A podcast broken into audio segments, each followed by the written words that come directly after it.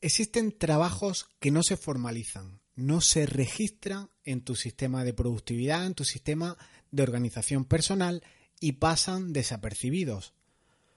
Por más simple que sea el sistema que tú tengas para organizarte, algo por lo que yo defiendo siempre es un simple contenedor de 10 listas de tareas ordenadas por contexto. Con esas 10 listas, aun para perfiles de, muy alto contenido, de mucho estrés, le es más que suficiente para trabajar de una forma muy efectiva.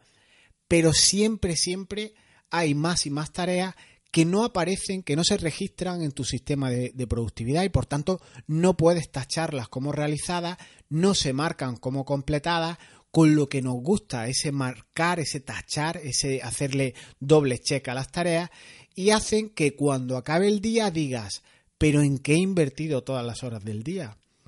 Reflexiones mías estas en voz alta de, de, tareas invisibles que cuentan o no cuentan dependiendo de si eres más optimista o si eres pesimista. Vaso medio lleno, vaso medio vacío. Pero esas horas, esos trabajos invisibles restan horas a tu día. Comenzamos.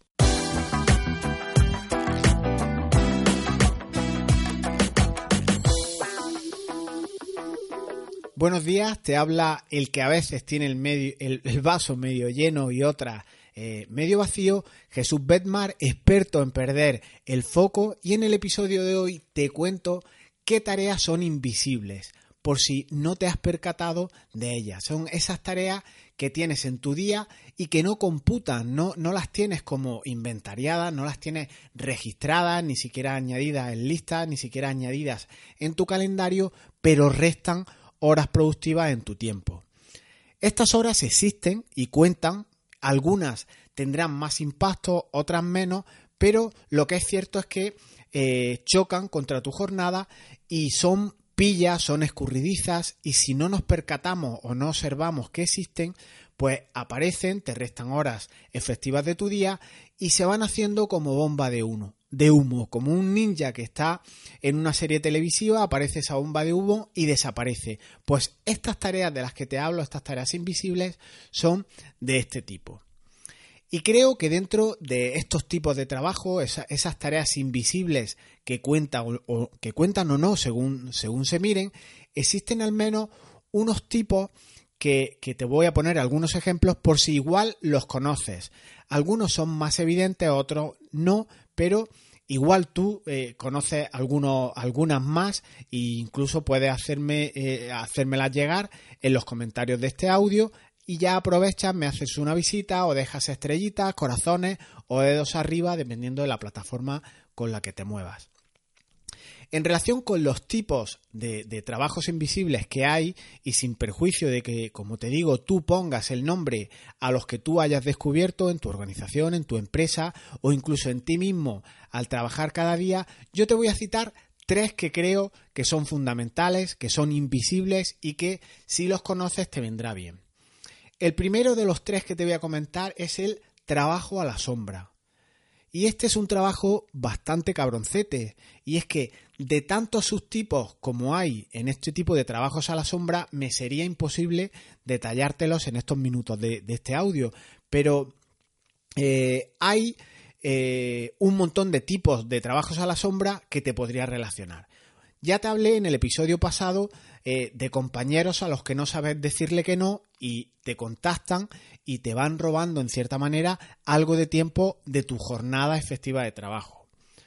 También están aquellos en los que en una visita mm, tal vez de algún cliente, de algún proveedor, de, incluso algún, alguna persona más, más con relación de amistad, te pones a charlar, se te va el santo al cielo y pasan un par de horas sin darte cuenta y son tareas que no computan, como digo, en ningún sitio y han menguado tu tarea, tu, horario profesional. O estás trabajando desde casa, como a mí, a mí me ocurrió eh, la, tarde pasada,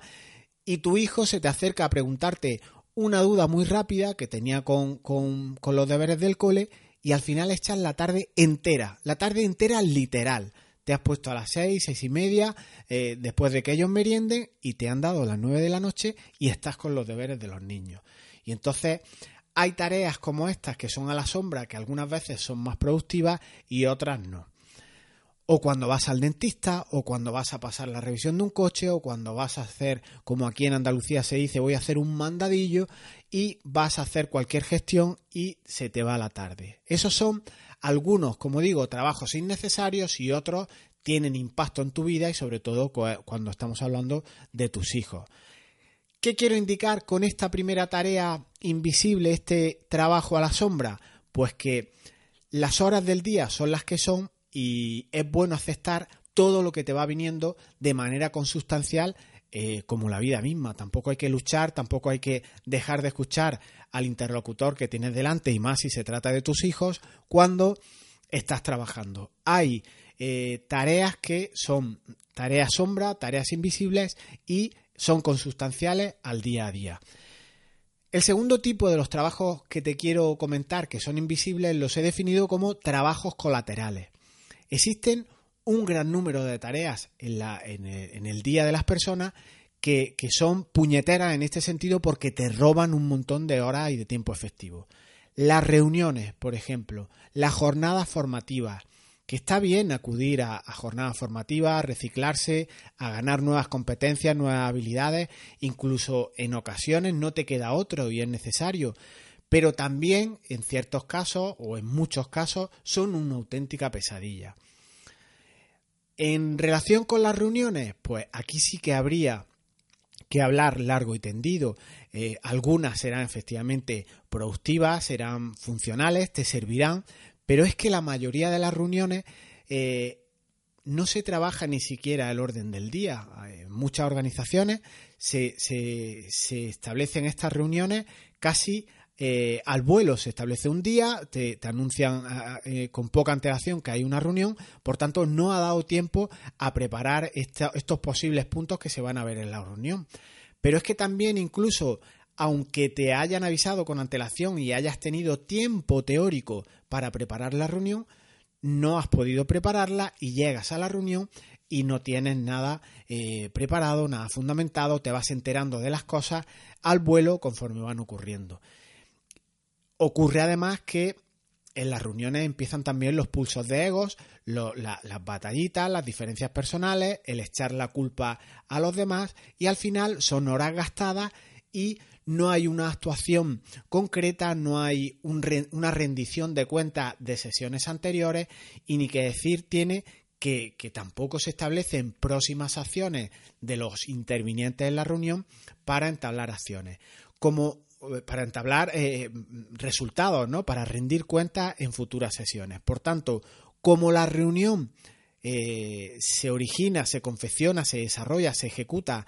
sin, un sin una preparación previa, sin una preparación durante y sin una preparación a posteriori en la que se determinen, como te apuntaba, próximas acciones de cada uno concreta y con unos plazos eh, concretas para entregar, llegamos a las siguientes reuniones y volvemos a estar en una reunión al vuelo. No hay nada preparado, no se establecieron acciones concretas y al final son la reunionitis que no te provoca o no rinde resultados como debería ser. Y estos son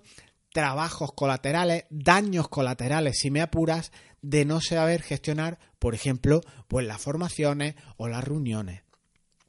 Y lo peor de todo esto es que es extensible a más cuestiones. Incluso en las formaciones que te apuntaba, eh, el otro día alguien apuntaba, es que yo voy a las reuniones, voy a las formaciones por el título. A mí la formación, la competencia, la habilidad me importa un pepino. Y esta cuestión, pues, no debe pasar por alto porque el formarte por tener los títulos, esa titulitis, eh, es un, sentimiento cortoplacista. Yo creo que debería ser al, contrario.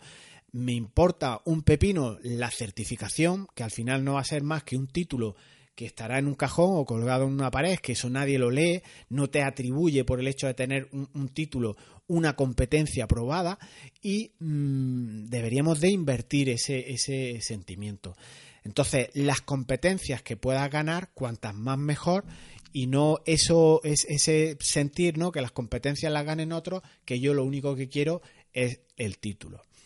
Y el tercero de los trabajos eh, que quería apuntarte es el trabajo avestruz. Ese trabajo en el que cada día parece que estás muy ocupado, estás haciendo muchas cosas que justifican tu trabajo, que se ve un presencialismo, se ve una inversión de tiempo, se ve un movimiento de papeles, un movimiento de expedientes, de correo electrónico, de un avance más o menos eh, de, cierta entidad en los proyectos, pero que igual no tienen el impacto que deberían de tener en tu empresa. Y esto me recuerda como cuando éramos pequeños y te levantabas en clase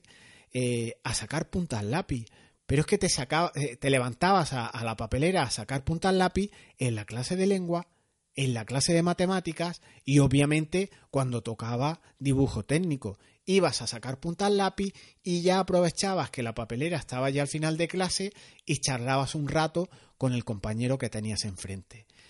Y esta realidad en muchas organizaciones no os creáis que es ciencia ficción.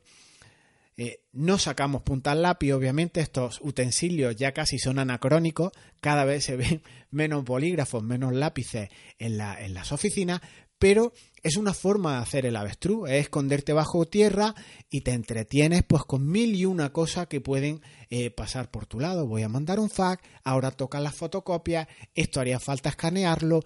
el correo electrónico que es muy recurrente para encerrarte. Yo mientras contesto este correo, ahora me, lo, recibo, ahora él me contesta, empiezas a jugar con estos correos electrónicos unos partidos de tenis que son de mucho set, que si el teléfono, que si la visita a un compañero, que si ahora el café con el cliente, que si la aplicación informática no va, que voy a probar a hacer una fórmula de Excel que me calcule todas estas tareas muchas veces o en ocasiones de creación propia que son trabajo avestruz y te hacen nada más que perder el tiempo y no avanzar, no impactar en, las tareas, en los proyectos con más enjundia que hay en tu organización. Así que por muy frustrados que estemos, aquí he apuntado tres tipos de trabajo que pueden cooperar aún más aumentar tu frustración, aumentar tu estrés, aumentar esa sensación de qué pinto yo aquí porque por más entretenido que estés, si no estás eh, siendo partícipe de la organización, si no tienes una misión, unos valores que te, que te empujan a trabajar en donde estás trabajando, pues realmente estás pensando qué pinto yo aquí, te empiezan las crisis existenciales y no tienes mucho sentido de pertenencia a la empresa, a la organización para la que trabajas. Esta reflexión de identificar esos trabajos invisibles en sus distintas modalidades que te he planteado, el trabajo invisible, el trabajo colateral, ese trabajo avestruz y tantas clasificaciones como se te puedan ocurrir, pues están son muy frecuentes que estén a nuestro alrededor, los vemos cada día, pero obviamente eh, expresa o, o simboliza el trabajo que otros hacen, otros no avanzan, otros no identifican que no están avanzando y son los otros los que tienen estos trabajos invisibles o estos trabajos de tipo avestruz. Como cuando de niños sacábamos punta al lápiz en todas y cada una de las asignaturas de una mañana. Así que en todo este entorno eh, cobran mucho sentido palabras como desmotivación, inteligencia emocional, trabajo en equipo, que son conceptos que en muchos sitios suenan a ciencia ficción, en empresas de hoy en día esto ni se baraja, pero cada vez más debemos usarlo, debemos de incorporarlo a nuestro, a nuestro vocabulario. Que haya sensación de equipo, que haya un empuje colectivo, no es básico, es fundamental y es imprescindible. Con intención de avanzar más rápido, hay una frase que puedes usar eh, que casi seguro levanta sonrisa en los que te rodean, no deja indiferente a nadie y yo la apuntaba en uno de los boletines, por si queréis echarle un vistazo a esta frase que, que, hace milagros, y os dejo en los enlaces, en las notas del programa, esta frase que puedes utilizar para con los tuyos, gente de tu equipo, gente de tu familia. Puedes copiarla, puedes reconvertirla en tu sector y vas a conseguir de tus compañeros, de tus jefes, un avance increíble. Dejamos aquí el episodio de hoy, una reflexión esta